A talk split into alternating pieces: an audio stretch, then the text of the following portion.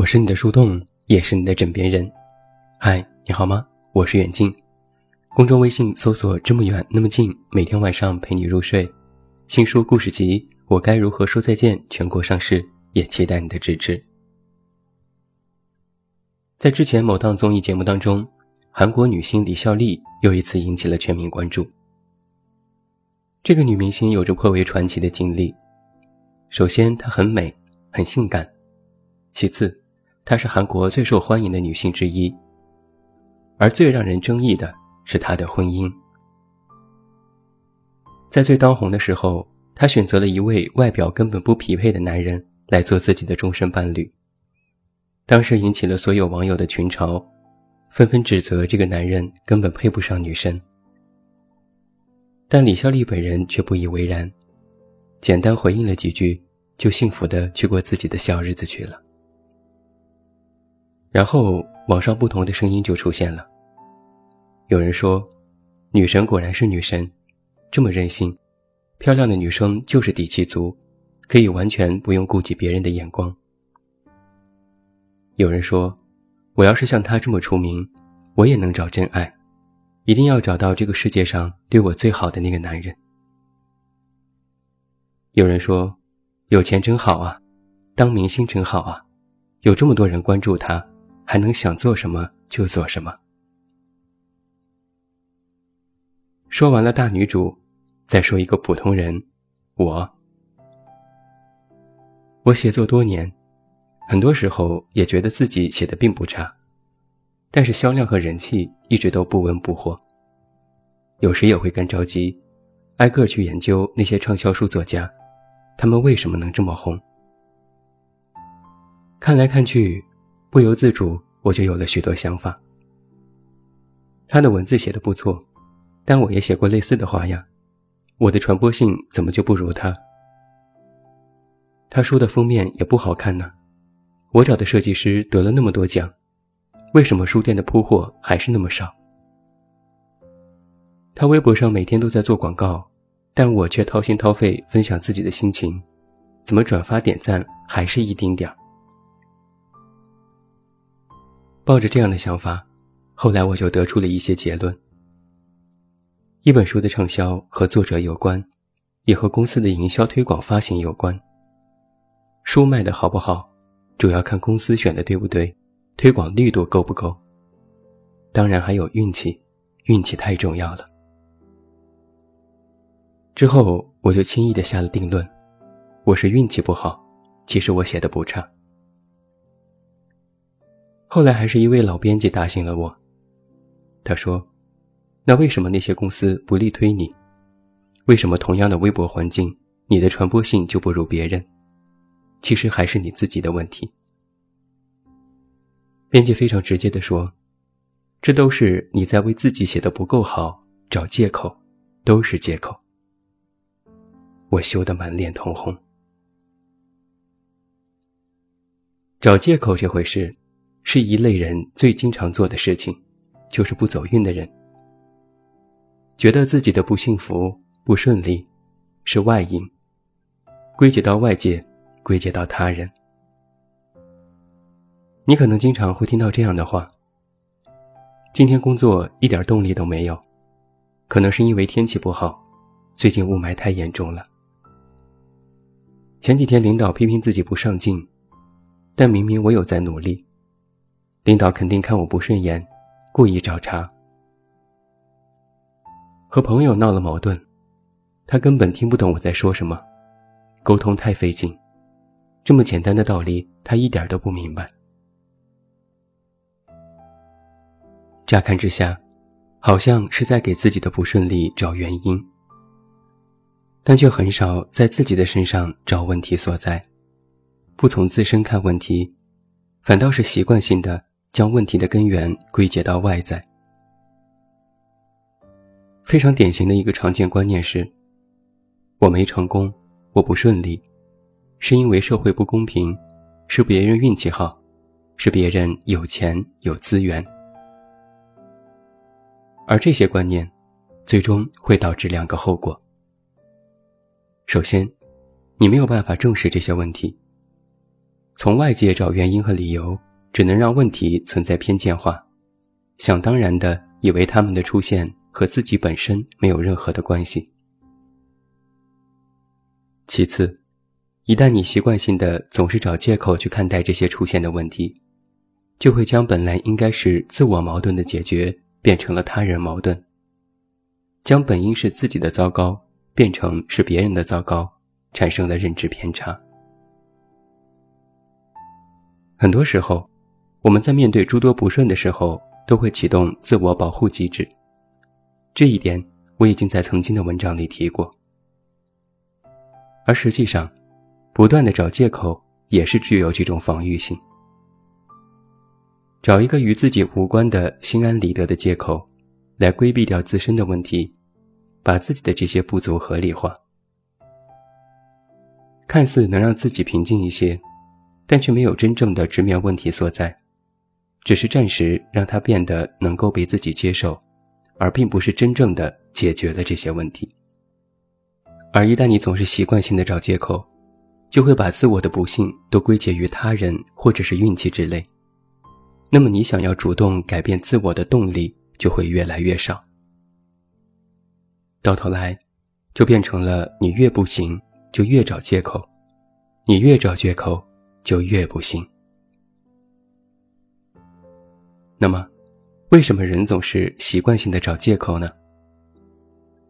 除了之前我们提过的自我保护机制，还有三个原因需要你认真对待和思考。第一，盲目自卑。心理学研究表明，人的内心里或多或少都有自卑心理。无论你看似多么强大。总会有某一方面的缺失，不愿意轻易示人，甚至也不愿意承认这种不足。自卑心理的产生会导致很多外在行动上的结果。首先，你没有办法运用完整的处理问题的方法去解决未知，总认为自己无法达到，总觉得自己还不行，总觉得别人比自己强。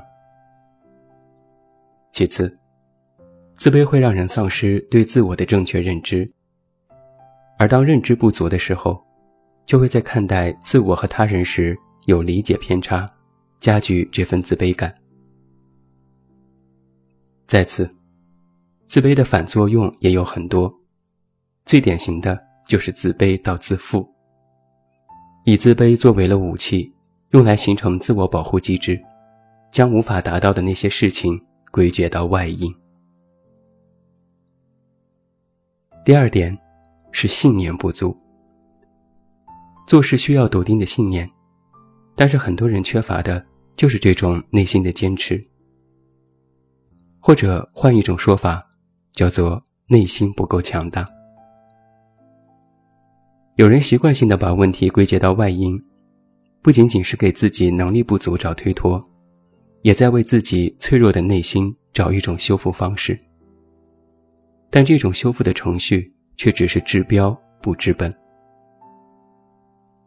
自己的原则性和底线不够清晰，在面对很多问题时不够坚持，内心一直都在犹豫和摇摆，没有足够的信念来支撑自己做出合适的选择，最终就会走向错误的结局。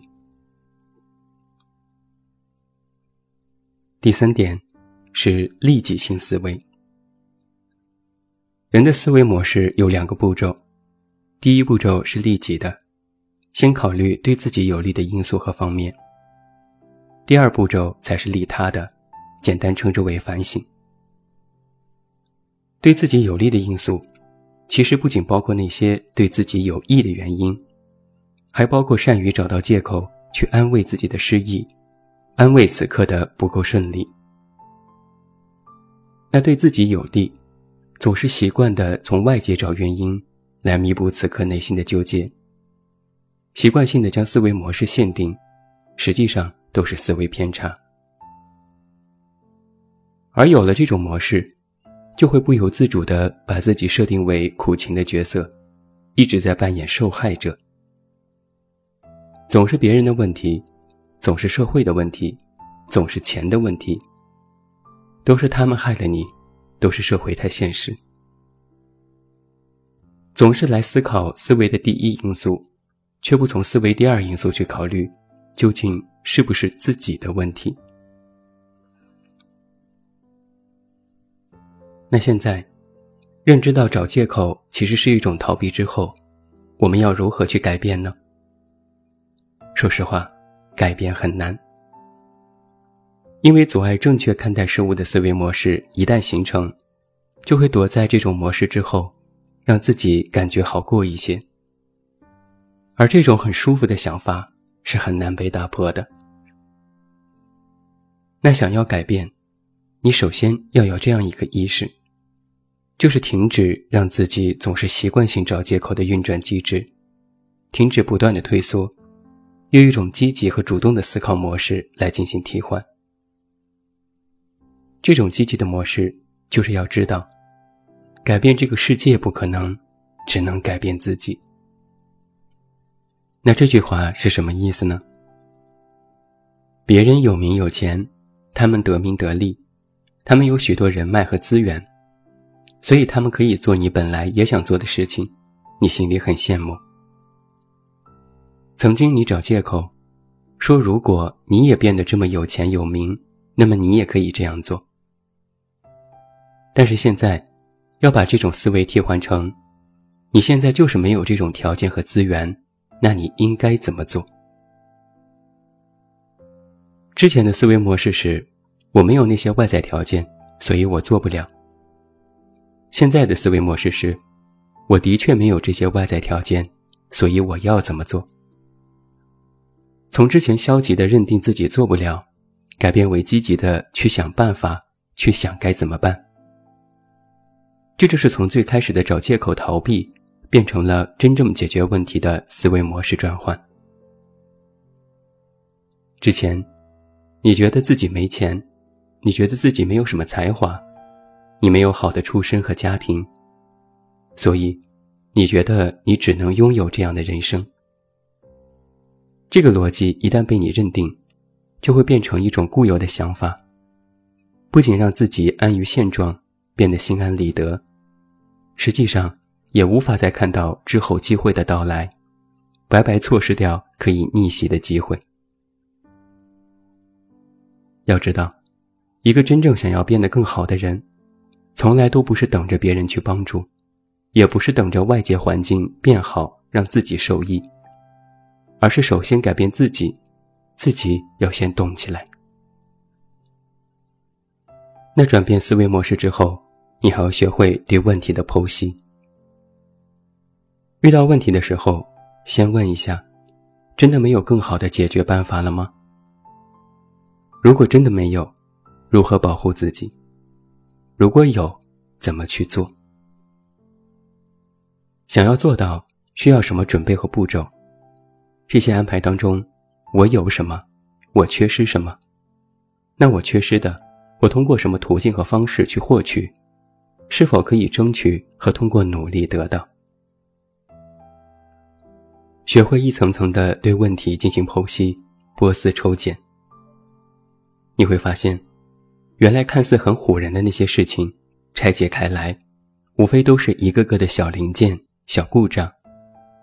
只要耐下性子，按部就班，一点点去解决，总会有让人满意的结局。做人呢，你或许只是满嘴借口，不是事情做不到，不是外界不够优待，只是因为你还不够强。最后，祝你晚安，有一个好梦。